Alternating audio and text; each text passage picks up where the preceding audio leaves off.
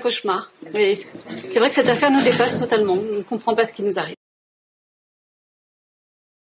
Salut les petits curieux, c'est Sarah, bienvenue sur ma chaîne, on y va sans plus tarder. Aujourd'hui, on va parler de l'affaire de Véronique Courgeot. Véronique Courgeot est née Véronique Fièvre en 1968 dans le Maine-et-Loire. Elle rencontrera son mari Jean-Louis Courgeot en 1987 lorsqu'ils font leurs études à Poitiers. Son mari est ingénieur euh, de formation, ils se marient en 1994 et en 1995 et 97 ils vont avoir deux petits garçons. Pendant un moment ils habitent en Charente-Maritime et ensuite ils vont s'installer à Séoul puisque le travail de Jean-Louis Courgeot va l'amener à voyager là-bas. Alors un jour Jean-Louis est tout seul en Corée puisque sa famille est partie en France pour euh, des vacances. On est un dimanche, il est en train de prendre un cours de coréen et sa prof de coréen lui parle d'une recette de cuisine. C'est une recette qu'il décide d'essayer, donc il va acheter au marché du poisson, du maquereau, il en achète à peu près 3 kilos. En rentrant chez lui, il va donc dans le congélateur pour ranger une partie du poisson qu'il a acheté parce qu'il en a vraiment beaucoup. Alors il ouvre les tiroirs, euh, le premier, le deuxième, le troisième, le quatrième, en cherchant de la place, et quand il ouvre le quatrième, il trouve un sac en plastique dans lequel il y a une serviette à l'intérieur. Il reconnaît la serviette comme étant une serviette qui leur appartient. Il sort le sac du congélateur, il l'ouvre, il ouvre la serviette et il voit une petite main. Alors évidemment, il est en état de choc, il comprend pas ce qui se passe, il sait pas ce que c'est, il ose pas voir plus que ce qu'il vient de voir. Il remet le sac dans le congélateur. Dans le même tiroir, il va trouver un autre sac. Il va ouvrir ce deuxième sac et il va trouver un bébé. Alors au début, il est vraiment très perturbé, très troublé, il sait pas quoi penser, il sait pas quoi faire. Il pense tout de suite à appeler la police, mais il se dit qu'il sait pas dire bébé et il sait pas dire congélateur en coréen. Donc il finit par appeler la police et la police intervient. Donc la police coréenne va procéder à des tests ADN sur les deux bébés et il se trouve que le couple Courgeot sont les parents biologiques de ces deux bébés. Alors le couple va nier fermement, ils vont dire qu'ils ne sont pas du tout les parents de ces bébés. Nous ne sommes pas les parents de ces deux enfants. Ils vont rentrer en France, l'enquête va être reprise par les autorités françaises. Les autorités françaises à leur tour vont procéder à de nouveaux tests ADN qui confirment encore une fois qu'ils sont bien les parents biologiques de ces deux bébés.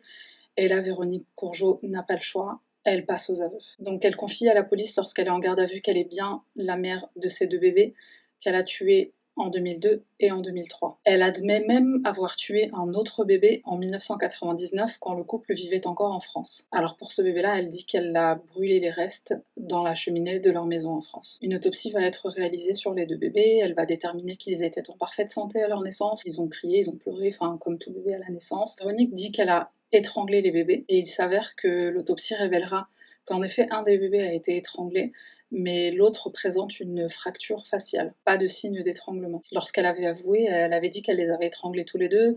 Quand on la questionne euh, sur la façon dont elle a tué les bébés, puisque l'autopsie l'a contredit, euh, elle dit qu'elle est confuse, qu'elle est perdue, qu'elle se rappelle pas euh, exactement. Elle dit qu'elle se rappelle avoir eu des contractions le matin, qu'elle est partie dans la salle de bain et qu'elle a accouché toute seule dans la baignoire. Pendant qu'elle décrit euh, les événements, elle est, vraiment complètement paniquée, complètement perturbée et elle est très confuse. Le juge la questionnera même pendant le procès sur le fait qu'il est très étonné qu'elle ait pu donner naissance le matin et le soir être physiquement en parfait état pour euh, aller récupérer ses enfants à l'école, sachant que sur le chemin de l'école, il y a une montée qui est quasiment impossible à parcourir pour une femme qui vient juste de donner naissance. Le juge demandera aussi si elle avait envisagé de se débarrasser des corps en les enterrant dans le jardin ou d'une façon autre, puisque elle l'a fait pour le premier bébé en France. En fait, elle s'est débarrassée du corps. Donc le juge ne comprend pas le fait que pour les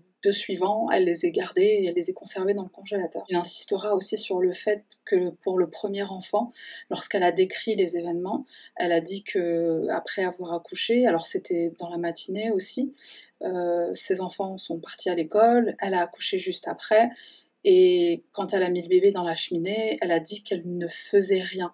En fait, elle a mis le bébé dans la cheminée, elle l'a regardé se consumer, elle l'a regardé brûler pendant à peu près 4 heures. Et ça, ça va vraiment perturber le, juge et la cour euh, de manière générale. On va un peu parler du mari de, Véronique Courgeot. Une des premières questions que le juge va lui poser, c'est puisqu'il a reconnu la serviette dans laquelle était enveloppé le premier bébé qu'il avait découvert, pourquoi il s'est pas alerté et pourquoi il a téléphoné à la police au lieu de téléphoner à sa femme? Euh, ou en parallèle de téléphoner à sa femme pour lui dire euh, qu'est-ce qui se passe, pourquoi il y a deux bébés congelés dans, notre freezer. Il dira qu'il était sous le choc et qu'il ne s'est pas du tout arrêté sur euh, la serviette, mais, mais, sur le contenu de la serviette, évidemment. Il dira aussi qu'il a absolument pas soupçonné une seule seconde que sa femme soit premièrement au courant, ou même la mère de ses bébés, parce qu'elle a subi une hystérectomie deux ans auparavant, et donc elle ne peut plus avoir d'enfant. Donc vraiment, l'idée ne lui a absolument pas traversé l'esprit une seule seconde. Évidemment, quand on lui annonce qu'il est le père, donc après les premiers tests ADN qui sont réalisés en Corée, il y croit pas du tout. En plus, sa femme, elle nie avec lui, donc il y croit encore moins. Pour lui, un argument qui vient vraiment soutenir le fait qu'il est persuadé de ne pas être le père de ses enfants, c'est que il sait qu'il ne serait pas passé à côté de deux grossesses et encore moins trois du coup. On va lui poser des questions sur son intimité dans les détails les plus intrusifs possibles pour vraiment essayer de comprendre comment il a pu passer à côté de sa femme enceinte, comment il n'a pas pu voir le ventre d'une femme enceinte? Quand vous, vous êtes face aux résultats ADN qui sont positifs, vous dites aux enquêteurs, Monsieur, vous me parlez d'une réalité physique, je ne suis pas spécialiste, mais je l'accepte, je la conçois, je vous crois. Moi, je vous parle d'une réalité quotidienne, je peux vous garantir que ma femme n'était pas enceinte. Donc évidemment, au départ, il est accusé d'être son complice, mais il sera plus tard acquitté, puisque Véronique, de toute façon, dira que il n'était absolument pas au courant pour aucune des trois grossesses. Jean-Louis va soutenir sa femme pendant le procès du début à la fin. Quand il découvre qu'elle est responsable, il la soutient du début à la fin. Il dit que c'est sa femme, qu'il l'aime et qu'il aime la mère de ses enfants. La question essentielle que lui se pose vraiment, c'est quelle va être la sentence? Est-ce que derrière notre couple et notre famille, est-ce qu'on pourra se reconstruire après ça? Une des raisons pour lesquelles il soutient sa femme, c'est aussi parce qu'il se sent coupable de l'avoir sans le vouloir, en fait, euh, dénoncer. C'est lui qui a appelé la police. Il culpabilise aussi pour autre chose. En fait, en 1999, il a remarqué qu'elle était enceinte, qu'elle était peut-être enceinte. Il lui a posé la question. Elle lui a répondu non. Et là, il s'est un peu senti mal, un peu comme euh, n'importe quel homme dirait à sa femme euh, T'as grossi, tu dois sûrement être enceinte. Et lui, il l'a ressenti comme ça. Il s'est dit Bon, elle a, dû le prendre comme un commentaire sur le fait qu'elle avait pris quelques kilos et il a pas du tout insisté. Sa femme lui dit non, c'est non, elle n'est pas enceinte. Jean-Louis Courgeot va vraiment vivre ça comme une, tragédie qui n'a pas pu arrêter, qui n'a pas pu empêcher. Et il dit ça dans le sens où sa femme était en détresse et il ne l'a pas vue. Lorsque Jean-Louis prévient ses parents, évidemment ses parents tombent des ils n'y croient pas. Ils connaissent le rapport que Véronique a avec ses deux garçons et ils ont du mal à la voir autrement qu'une mère aimante, une mère dévouée. Elle-même dira pendant le procès qu'elle ne comprend pas comment elle a pu passer à côté de la détresse de sa belle-fille. Véronique, quand elle apprend la nouvelle par son mari, elle dira qu'elle est à la fois choquée D'ailleurs, c'est une hypothèse qui va être avancée au tribunal. Une des raisons pour lesquelles elle aurait gardé les bébés dans le congélateur, c'était aussi par culpabilité et pour, euh, pour être euh, découverte. Elle dira à son mari pendant le procès, émue, en larmes, qu'elle a essayé de lui dire plusieurs fois et qu'elle n'a pas réussi. Lorsqu'elle est en garde à vue en France, après que les tests ADN aient été réalisés une seconde fois par les autorités françaises, là elle passera aux aveux et la police dira qu'il se rappelle de ses aveux comme étant faits avec euh, froideur et détachement. Elle racontait simplement les faits sans émotion. La police est aussi étonnée du fait que son modus operandi ait changé entre la première grossesse et les deux grossesses en Corée, ce à quoi elle répondra que le congélateur était en fait une solution provisoire. Elle ne savait pas où aller pour enterrer les bébés, elle ne connaît pas bien la Corée, elle n'a pas de véhicule, elle dit qu'il y a beaucoup de surveillance caméra dans les rues, elle avait peur de se faire prendre. Et pourtant la police relèvera qu'ils ont changé de domicile à un moment donné et qu'elle aurait pu en profiter pour se débarrasser du corps, puisqu'à ce moment-là, elle n'avait qu'un bébé dans le congélateur. Ce congélateur est même tombé en panne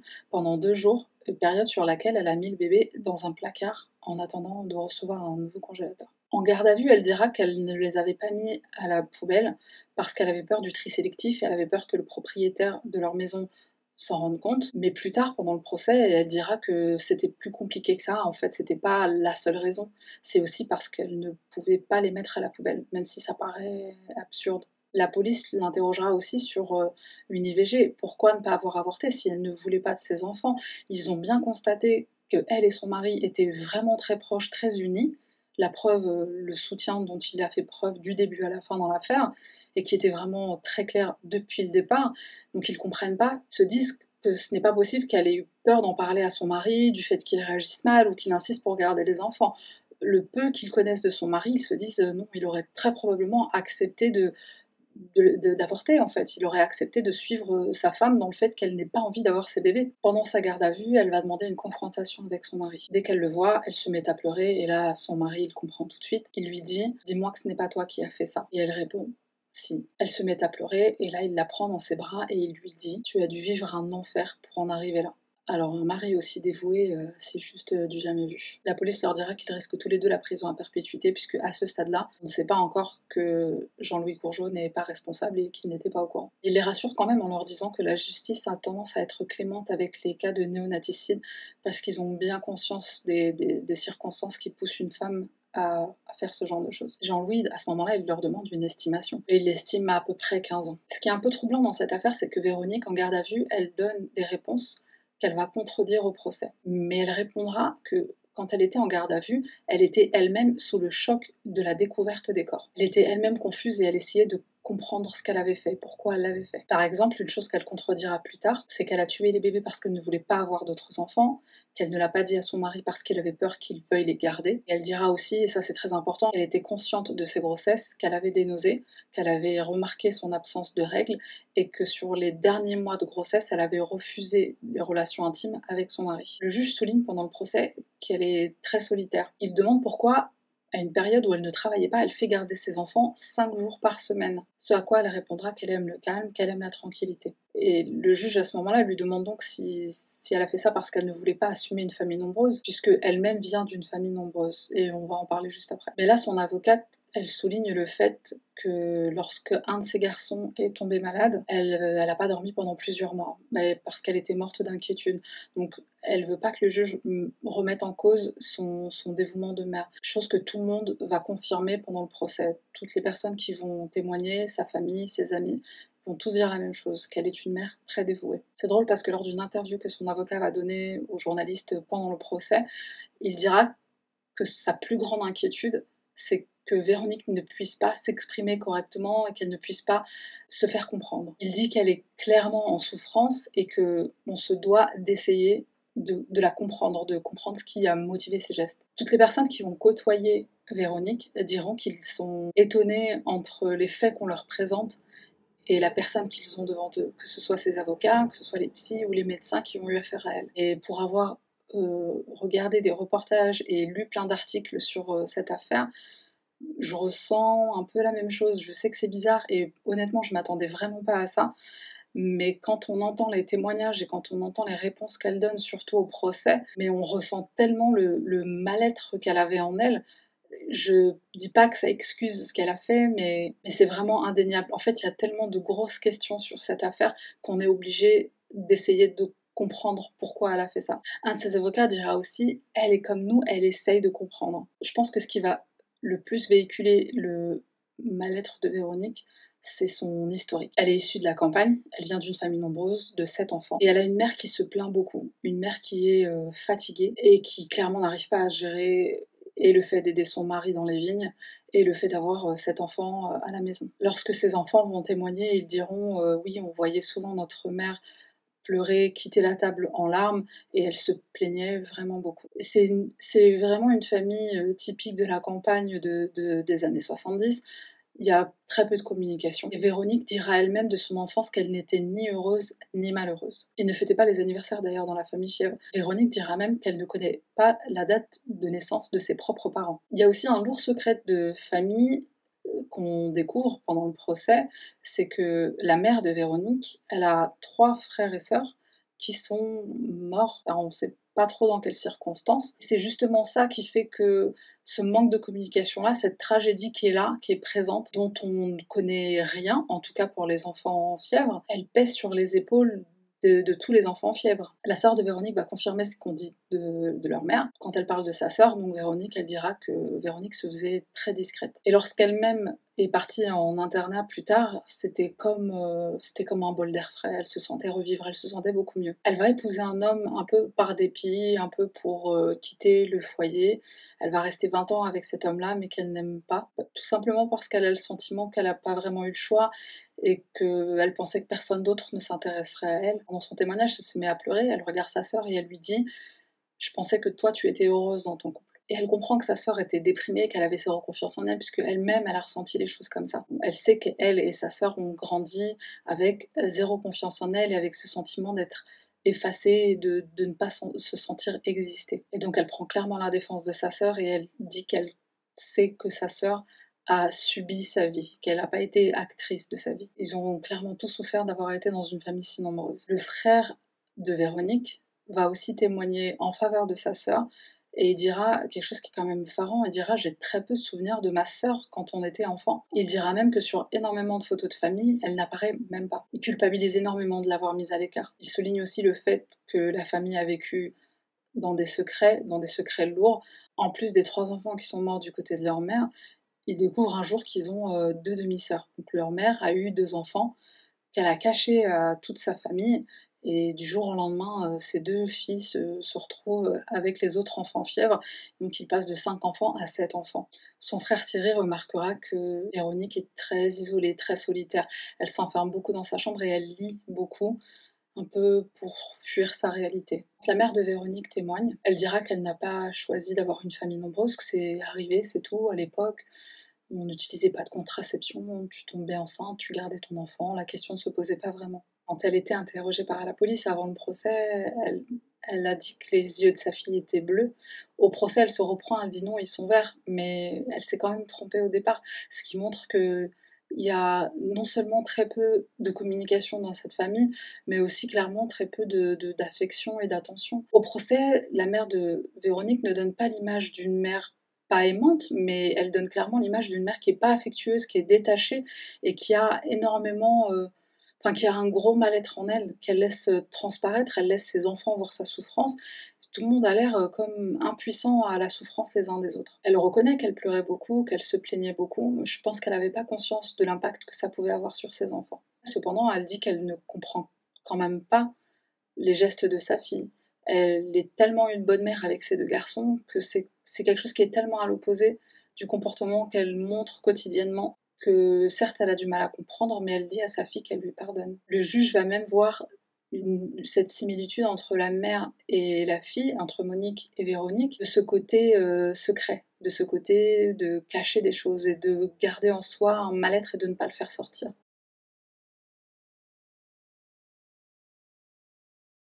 Véronique, elle a plutôt bien vécu les grossesses de ses garçons. En fait, elle prenait la pilule et elle a eu des oublis qui font qu'elle est tombée enceinte à deux reprises, des deux garçons qu'elle a gardés. Pour les grossesses où elle a tué les bébés, elle dira qu'elle, qu'elle, euh, c'est compliqué parce que quand on l'entend le dire, on le comprend et c'est difficile à, retranscrire. Elle dira que elle était enceinte, elle en avait conscience, mais, mais elle n'attendait pas un enfant. Et elle le formule comme ça. Elle dit j'étais enceinte, mais je n'attendais pas un enfant. Elle, n'acceptait tout simplement pas pas la grossesse dans le sens de, de, grossesse, le ventre qui gonfle, les nausées, mais dans le sens de, de donner la vie et d'avoir un enfant en soi.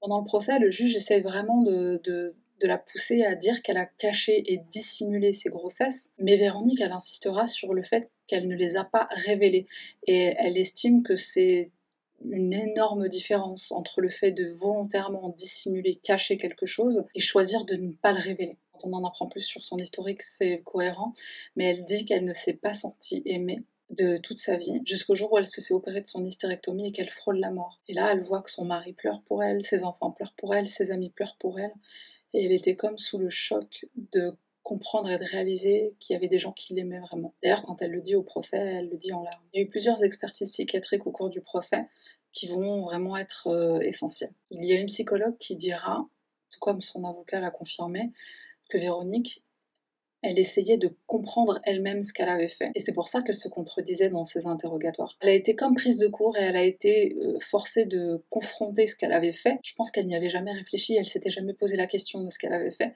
Et là, alors, elle se retrouve à devoir s'expliquer. C'est quelque chose qu'elle avait déjà du mal à s'expliquer à elle-même. Et là, elle doit l'expliquer avec des mots.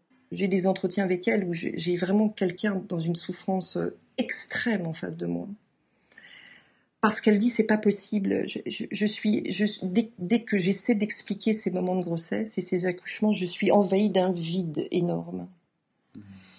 Et ce vide, elle va, elle va devoir le combler parce que la justice attend des mots sur ce vide. Il y a une des psychologues qui a vu Véronique qui dira qu'elle ne s'attendait pas du tout à, avoir ce genre de personne en face d'elle, les médias la dépeignaient comme, comme un monstre sans cœur. Et en fin de compte, quand elle la rencontre, elle s'aperçoit que c'est une personne fragile et émouvante. Elle réussira même à faire changer la presse d'avis. Alors évidemment, euh, les psys vont relever le passé familial qui pèse lourd sur les épaules de Véronique, et notamment un autre élément qu'elle révélera, qui est le fait que lorsque Véronique est née, elle était étranglée par son cordon ombilical et elle a failli perdre la vie. Et cette même ci dira que la question essentielle qu'en vérité on pose au procès, c'est est-ce qu'on peut tuer sans être un monstre? Elle dit qu'elle pense qu'un monstre, ça n'existe pas. Elle dit que notre passé peut nous faire faire des choses monstrueuses, mais qu'un monstre n'existe pas. Ce qui est perturbant dans cette affaire, c'est qu'on n'arrive pas à résumer Véronique à cette étiquette de, euh, de mère tueuse. Un autre psychologue va utiliser un mot très important pendant le procès,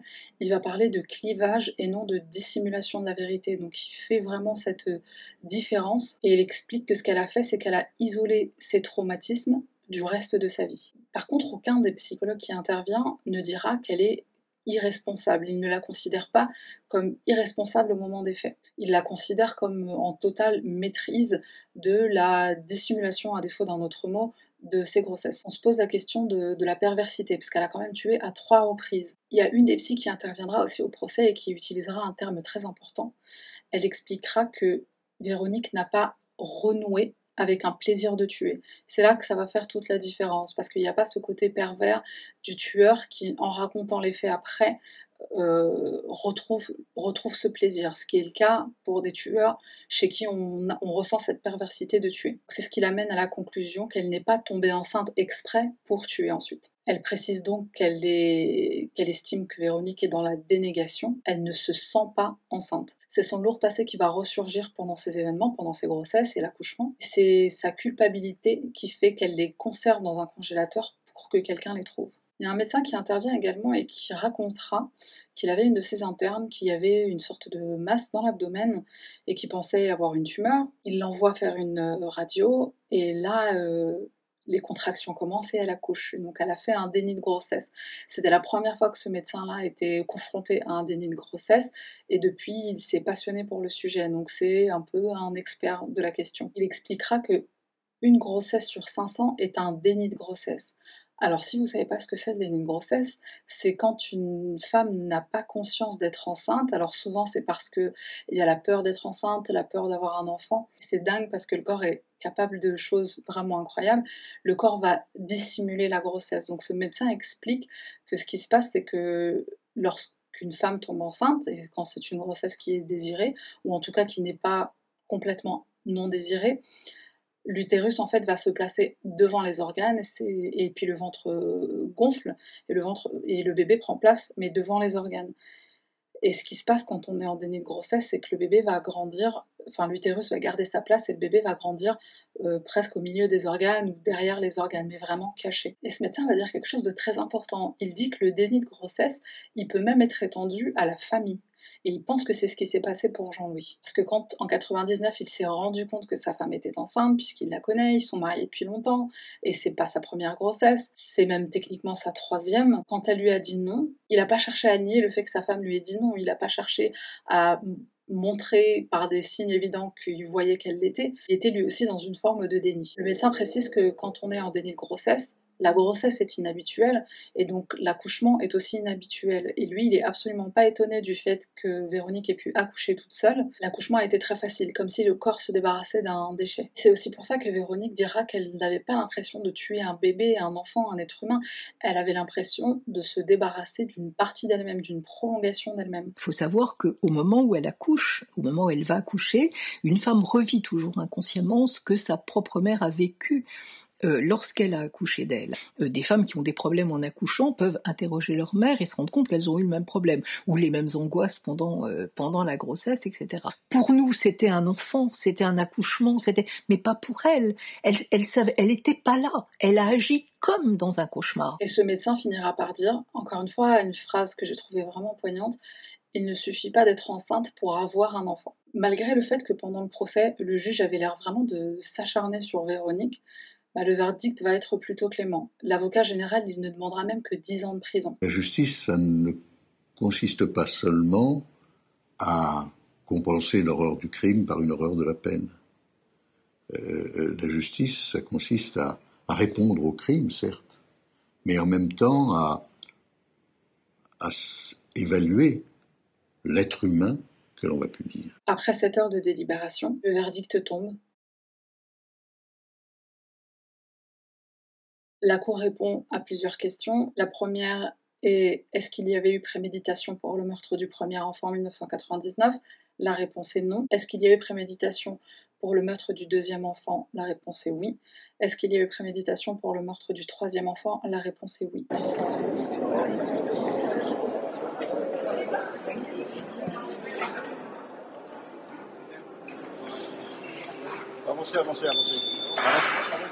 Je viens de l'annoncer à mes enfants et je peux vous assurer que il y a de la joie à la maison. Moins d'un an après le verdict, une demande de libération conditionnelle sera faite et elle sera tout de suite accordée. Après trois ans et huit mois d'incarcération, Véronique sort de prison. Après sa sortie de prison, son mari a voulu écrire un livre. il a été traité d'imbécile, d'idiot du village. Le procureur s'est même presque moqué de ses prouesses sexuelles pendant le procès. Il avait le sentiment de, de vouloir expliquer l'incompréhensible et s'exprimer lui-même. Sa femme travaille désormais comme secrétaire. Ils essayent doucement de se reconstruire. Tous les deux consultent un psychiatre, elle par demande de la cour, et lui parce que clairement il dit qu'il en a besoin, mais il dit aussi que ce livre c'était aussi une thérapie. Au cours du procès, Jean-Louis a voulu reconnaître officiellement les deux bébés qui sont nés en Corée pour leur donner une sépulture et un état civil. Donc les bébés seront enterrés en France et les prénoms seront décidés par les deux garçons du couple Courgeot. Ils s'appelleront Thomas et Alexandre. Ainsi se termine l'histoire de Véronique Courgeot. J'ai vraiment besoin de savoir ce que vous pensez de cette affaire parce que je sais pas si je devrais dire ça, mais personnellement, l'émotion dont tout le monde a fait part pendant le procès, donc autant les avocats que la famille qui est intervenue, tout autant que les témoignages de Véronique elle-même, ça m'a fait quelque chose. Alors c'est peut-être parce que je suis une femme, mais c'est peut-être parce que je suis plus en position de, de, comprendre, euh, je sais pas, les drames familiaux. Mais ça m'a vraiment retourné un peu cette histoire. Et euh,